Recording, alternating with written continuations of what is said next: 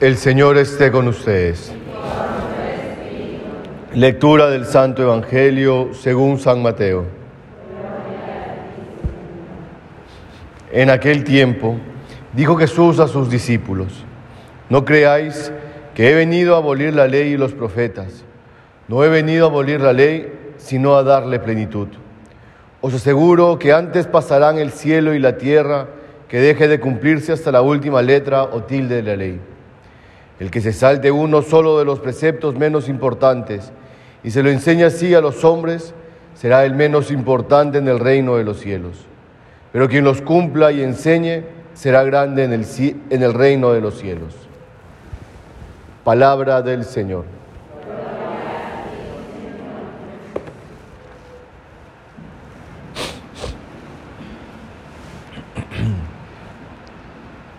Sabemos que una de las actitudes que, destacan en la cuaresma, y, digamos, inclusive es con la que comenzamos la cuaresma, es la de la conversión. El miércoles de ceniza, una de las frases que se utiliza para imponer la ceniza es conviértete. Conviértete y cree en el Evangelio. Y no podemos vivir bien esta conversión que implica bueno, este, este cambio de vida, ¿no? es esta renovación interior. No vamos a poder vivirla bien si es que no redescubrimos siempre o, no, no empezamos a redescubrir en ese tiempo de cuaresma eh, el valor y la grandeza de los mandamientos. Porque no va a haber verdadera conversión si no hay un un verdadero redescubrir, revalorar los mandamientos. ¿Y por qué digo este redescubrir, revalorar? Porque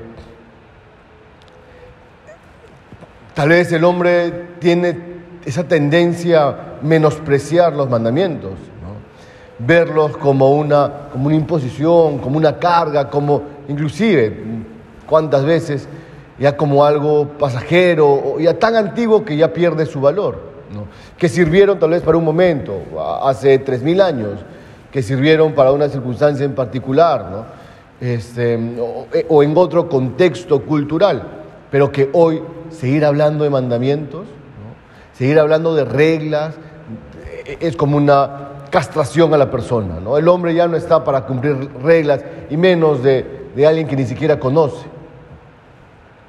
Pero vamos a algunas ideas para que nos demos cuenta, digamos, y, una vez más, nos convirtamos redescubriendo el valor de los mandamientos. Lo primero que debemos recordar respecto a los mandamientos es que son grandes, los mandamientos son grandes, no por lo que el mandamiento es como tal, no, porque sus, reglas o sus, valga la redundancia, sus mandamientos este, son pues eh, excelentes, sino son buenos por quien los da. El mandamiento, hermanos, no es, una, no es una ley dada por un gobernador hace dos mil años. No son reglas dadas por una persona muy sabia, muy, eh, muy grande. No.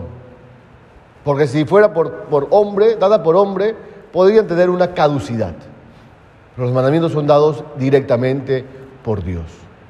Y porque Dios es quien es, y acá puede sonar absurdo, ¿no? Pero porque es Dios, porque es omnisciente, porque es omnipotente, porque todo lo sabe, porque no puede equivocarse, sus mandamientos tienen valor y tienen valor no para un momento en particular del tiempo, sino para siempre. Entonces, démonos cuenta, ¿no? sigo una ley dada por hombres, no sigo una ley impuesta por una, persona, por muy sabia e inteligente que pueda haber sido, sino que sigo unos mandamientos dados por Dios. Lo segundo es que porque son dados por Dios, porque Dios es el autor de los mandamientos, el mandamiento no busca nuestra destrucción. El mandamiento no busca simplemente limitar nuestras libertades este, per se, porque nos quiere mantenernos sujetos y limitados y sumisos, sino que el mandamiento lo que quiere es nuestro bien. Han sido dados por Dios porque Dios conoce al hombre y porque sabe que siguiendo estas reglas, siguiendo esos mandamientos, siguiendo estos preceptos, va a encontrar su grandeza, va a ser verdaderamente grande, valeroso, hombre. Entonces, no, no los veamos como qué fregado este Dios, no, no lo veamos como, me limita, me cohibe, sino al contrario. Mientras más obedientes, mientras más cumplidores de la ley, entonces más grandes, entonces más buenos, entonces mejores. Lo tercero que podemos recordar es que este Dios ya podemos decir, bueno, ha sido dada por Dios, un Dios grande, poderoso, pero un Dios ajeno, tal vez un Dios eh, que no está en contacto con la realidad del hombre, por lo tanto no, no puede equivocarse, por lo tanto puede errar en esta dirección del hombre. El libro del Deuteronomio va a decir, ¿hay alguna nación tan grande que tenga los dioses tan cerca como lo está el Señor Dios de nosotros? Dios que nos ha dado los mandamientos, que no se equivoca, que quiere nuestro bien, lo quiere porque es un Dios cercano, porque está ahí con nosotros, porque es un Dios que nos mira y nos cuida y nos acompaña de cerca, y porque nos acompaña de cerca, sabe nuestras necesidades, conoce nuestro corazón, conoce nuestras imperfecciones. Entonces, aquel que está más cerca de nosotros no va a querer nuestro bien, no va a querer que el hombre sea bueno, no va a querer que el hombre se perfeccione.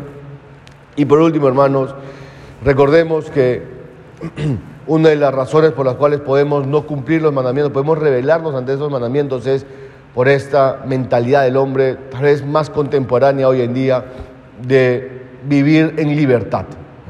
Y pensar que el cumplir unos mandamientos dados por Dios, dados por la iglesia, es cooptar mi libertad, ¿no? volverme, volverme un esclavo.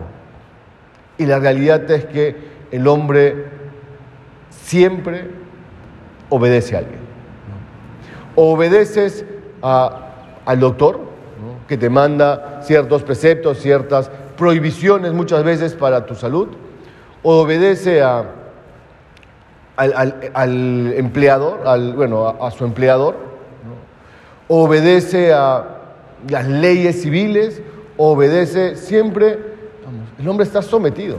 Esta idea de no voy a cumplir los mandamientos de Dios porque soy un hombre libre, en primer lugar me vuelvo esclavo hasta de mis pasiones. ¿Por qué no, si es que de algo nos volvemos esclavos, si es que de algo, si es que algo verdaderamente obedecemos de corazón y con conciencia, es aquel, aquello que sabemos que ha sido dado para nuestro bien. No, es una, no son reglas como a veces pueden ser las civiles, ¿no? sin fundamento, sin razón, eh, eh, para cohibir y, y limitar libertades. No, estos sí han sido dados verdaderamente para nuestra plenitud.